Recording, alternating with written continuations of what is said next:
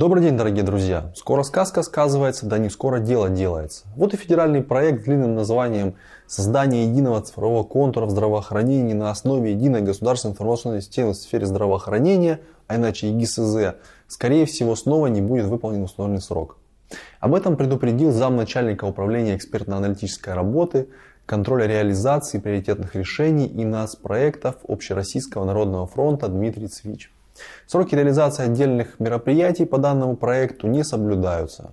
В том числе пробуксовывают обеспечение работы защищенной сети передачи данных, создание автоматизированных рабочих мест для медиков и так далее. По сведениям ОНФ, в стране есть масса ФАПов, которые не обеспечены ни техникой, ни подключением к сети. При этом уже к 31 декабря должно быть организовано не менее 900 тысяч рабочих мест медработников при внедрении в эксплуатацию медицинских информационных систем. Проведенный среди медработников опрос выявил системные проблемы в реализации федерального проекта. Например, сложность существующих информационных систем и отсутствие общедоступных регистров пациентов по отдельным заболеваниям. В отчете Минздрава об итогах работы в 2020 году и задачах на 2021 год указывалось, что на создание цифрового контура здравоохранения в прошлом году было потрачено 43 миллиарда рублей. Благодаря этому в регионах к МИС были подключены больше 920 тысяч автоматизированных рабочих мест, хотя планировали всего 800 тысяч. Согласно тому же отчету, 82% медорганизаций государственной и муниципальной систем здравоохранения уже используют МИС и обеспечивают взаимодействие с ЕГИСЗ. Также 23% медучреждений предоставили россиянам доступ к электронным медицинским документам на портале госуслуг, хотя по плану было 20%. Но есть и хорошая новость. Минэкономразвития предлагает разрешить отдельным медучреждениям ставить пациентам диагноз без проведения обязательной очной консультации специалиста. Пока что предлагается делать это в рамках эксперимента. Предполагается, что врач сможет с помощью онлайн-консультации собрать анамнез, поставить диагноз, назначить или скорректировать ранее назначенное лечение. При этом удаленный прием сможет проводить не только тот доктор, который ранее принял больного очно, но и другой специалист. В проекте отмечается, что до 50% обращений пациентов могут быть обработаны удаленно. В ближайшее время документ представят на общественное обсуждение. Эксперимент продлится три года, и к концу срока к нему должны присоединиться около 860 медработников, 75 тысяч пациентов, и при всем этом будет проведено порядка 120 тысяч онлайн-консультаций. Действие экспериментального правового режима не будет распространяться на предрейсовые медосмотры, осмотры для выявления противопоказаний к работам и для постановки диагнозов по социально значимым или социально опасным заболеваниям. В пилоте готовы принять участие МедСи, Неармедик, Доктор Рядом и Сберздоровье. Другой российский стартап в области дистанционного мониторинга состояния пациентов TelemedHub стал участником акселерационной программы iLab, итоги которой подвели в фонде Сколково. Программа направлена на поддержку перспективных проектов в области цифровой медицины. Всего в этом году ее участниками стали 5 стартапов. Вышеупомянутый уже Телемед это программно-аппаратный комплекс интеграции медицинского оборудования с медицинскими информационными системами.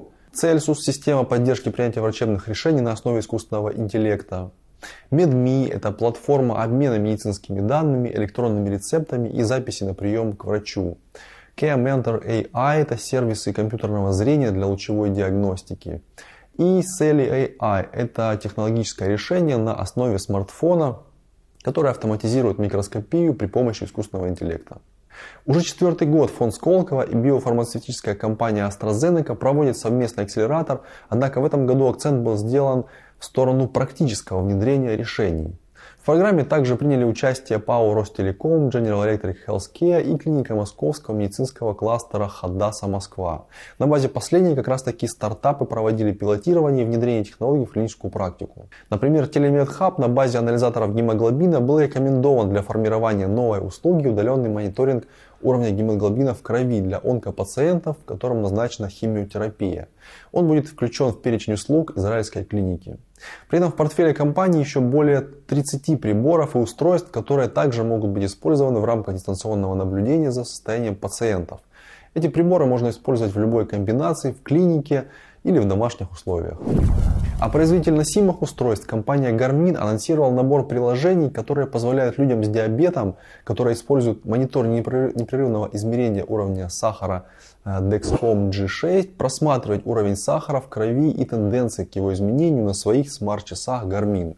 Приложение Dexcom Connect IQ позволяет пользователям с совместимыми умными часами просматривать уровень глюкозы, а также трехчасовую историю этих данных, чтобы лучше понять, как может изменяться тот или иной уровень в течение дня. Пользователи могут не только видеть динамику, но также а, не доставая телефон, видеть э, уровень глюкозы во время тренировки, что, конечно же, может быть полезно и интересно. Кстати, по итогам опроса, проведенного Garmin совместно с платформой онлайн-рекрутинга headhunter.ru, каждый восьмой россиянин использует различные гаджеты для контроля сна. Это умные часы, браслеты, либо приложения. На вопрос о том, пользовались ли респонденты гаджетами или мобильными приложениями для контроля качества сна два года назад, положительно ответил каждый двенадцатый опрошенный. Таким образом, доля пользователей выросла на 5 процентных пунктов по сравнению с прошлым периодом. Влиянием технологии контроля сна на его качество доволен каждый второй респондент, который ими пользуется, порядка 51%. Но свыше трети опрошенных, 37%, пожаловались на вообще отсутствие какого-то положительного результата в процессе использования. В числе основных претензий, которые предъявлялись гаджетам и приложениям, высокая стоимость, сомнения в точности измерений, собираемых вообще метрик, неудобный сложный интерфейс, сложность выработать привычку и отсутствие широкого ассортимента э, выбора гаджетов для контроля сна в том населенном пункте проживания, где находится человек. По прогнозам аналитиков статиста, с которыми согласен и Гармин, глобальный рынок продуктов, услуг и приложений для контроля сна вырастет с 432 миллиардов в 2019 году до 585 а, миллиардов к 2025 году. Полеты во сне и наяву. Так назывался советский фильм с Олегом Янковским. Об сне мы уже поговорили, теперь о полетах. Департамент здравоохранения Абу-Даби приступает к тестированию сети беспилотников. Это первый в своем роде проект в регионе Ближнего Востока и Северной Африки, в рамках которого создается новая сеть, которая состоит из 40 беспилотных станций. Она должна быть запущена в эксплуатацию в 2022 году. Ожидается, что сеть будет работать круглосуточно и станет частью сети экстренного реагирования Абу-Даби. Беспилотники должны безопасно доставлять медицинские материалы, лекарства, кровь, вакцины, например, или образцы между лабораториями, аптеками или медицинскими учреждениями. Первая фаза испытаний завершена, сейчас проводится вторая, которую планируется закончить к концу года. Недавняя демонстрация проекта для прессы включала в себя транспортировку и доставку медицинских образцов из Заед Спорт Сити в неизвестную лабораторию. При этом образцы были доставлены с соблюдением всех правил и сквозной цепочки поставок, в то время как э, беспилотник летел автономно на высоте 90 метров над уровнем Земли. Согласно заявлению Департамента здравоохранения, проект поможет в чрезвычайных ситуациях и будет способствовать снижению заполняемости медицинских учреждений. Также он может повысить, повысить качество обслуживания пациентов, еще и при этом могут э, дроны могут сократить э, выбросы углекислого газа и снизить загруженность дорог. Разгрузить медицинские учреждения призван японский стартап Безу. Его детище это лабораторное устройство, которое можно использовать дома для диагностики состояния здоровья. Безу Body Coach. Оно представляет собой индивидуальные советы по питанию и образу жизни с помощью простых и точных анализов мочи и слюны. Безу Body Coach работает с одноразовыми тест-полосками и ридером, который э, синхронизируется с приложением для смартфона. Одноразовые тест-полоски позволяют пользователям измерять ряд биомаркеров всего за 2 минуты с использованием микрожидкостной технологии лаборатория на чипе и корректировать свою диету и образ жизни, не обращаясь к врачу. Приложение Безу предоставляет обратную связь по ключевым показателям питания, таким как гидратация, минералы, витамины, pH, мочевая кислота и кетоны. В зависимости от цели предпочтений и активности, сна и веса, э, пользователи получат персональные рекомендации. В следующем году устройство должно появиться в продаже в США и Европе.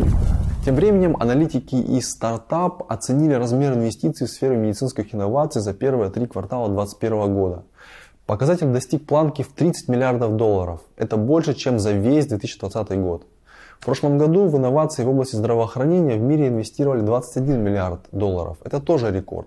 В 2019 показатель был 14 миллиардов, а в 2014 7 миллиардов. А в начале десятилетия вообще был порядка 3 миллиардов долларов. Если такая тенденция сохранится, то объемы финансирования могут достигнуть 40 миллиардов, считают эксперты.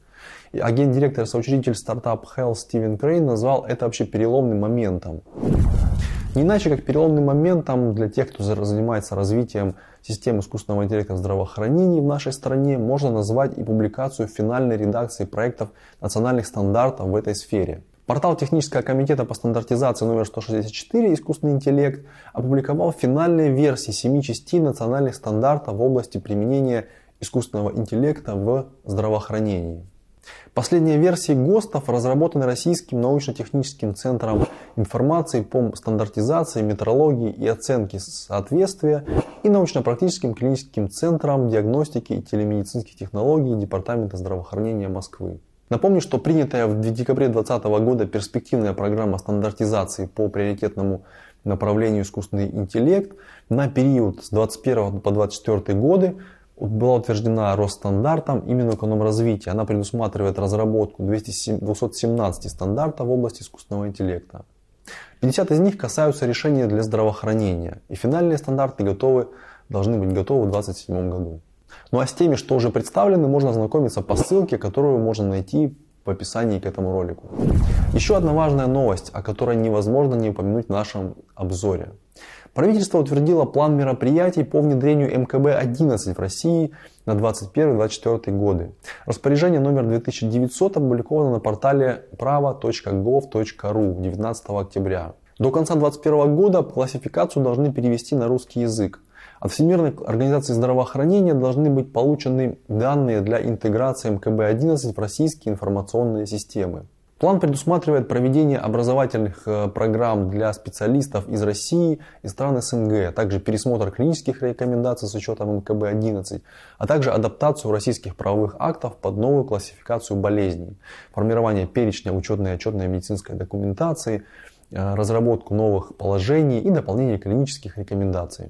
Нужно отметить, что для локализации МКБ-11 в цифровом пространстве правительство поручило провести гармонизацию нормативно-справочной информации, развивать единую государственную систему в сфере здравоохранения, иначе ГИСЗ, и вертикально интегрированные медицинские информационные системы. Также разработать региональные решения и актуализировать систему электронного медицинского документа оборота. Переход на существующую в России МКБ-10 проходил с 1992 года по 1999 год, то есть 7 лет.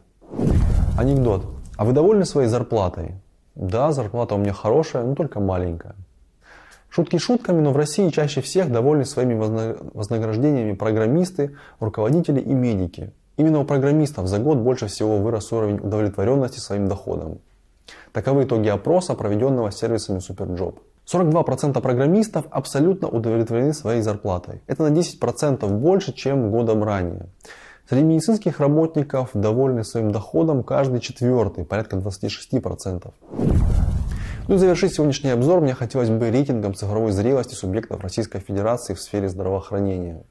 Топ-10 был представлен директором Департамента цифрового развития и информационных технологий Минздрава э, Вадимом Ваньковым. Он назвал лидеров, выступая на Конгрессе информационной технологии в медицине, который состоялся 14-15 октября в Москве. По итогам 9 месяцев текущего года самыми зрелыми с точки зрения цифровизации в здравоохранении стали следующие субъекты. Назову некоторые из них. Это Ханты-Мансийский автономный округ, Югра, Тульская область, Брянская область, Карачаево-Черкесия, Тюменская область, Белгородская, Тамбовская, Республика Чувашия, Республика Башкортостан и Камчатский край. Отрадно, что о многих этих регионах и их передовом опыте мы подробно рассказывали на нашем портале. О цифровой зрелости Башкирии мы даже сняли отдельный фильм по итогам поездки в республику. И поздравляем топ-10 с признанием и ждем приглашения в гости. Остальным регионам желаем улучшить свои результаты в самом ближайшем времени. До скорых встреч!